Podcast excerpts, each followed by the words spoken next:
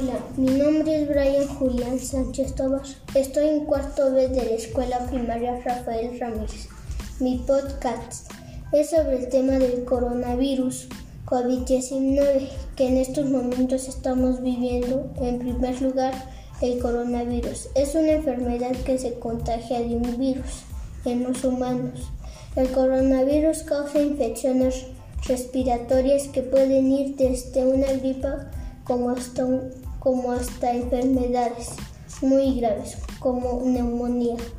Por eso hay que seguir las, medidas sanitarias para evitar esta enfermedad. Como primer medida es guardar la sana distancia de un metro y medio a dos metros.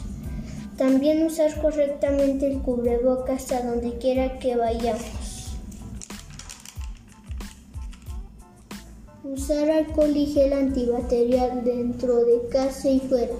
Lavarse las manos frecuentemente. También desinfectar los alimentos y evitar los saludos entre amigos y familia.